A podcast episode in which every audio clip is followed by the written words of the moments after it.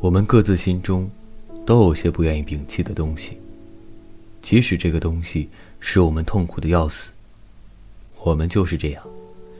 就像古老的凯尔特传说中的荆棘鸟，泣血而啼，呕出了血淋淋的心而死。咱们自己制造了自己的荆棘，而且从来不计较其代价。我们所做的一切，就是忍受痛苦的煎熬。并且告诉自己，这非常值得。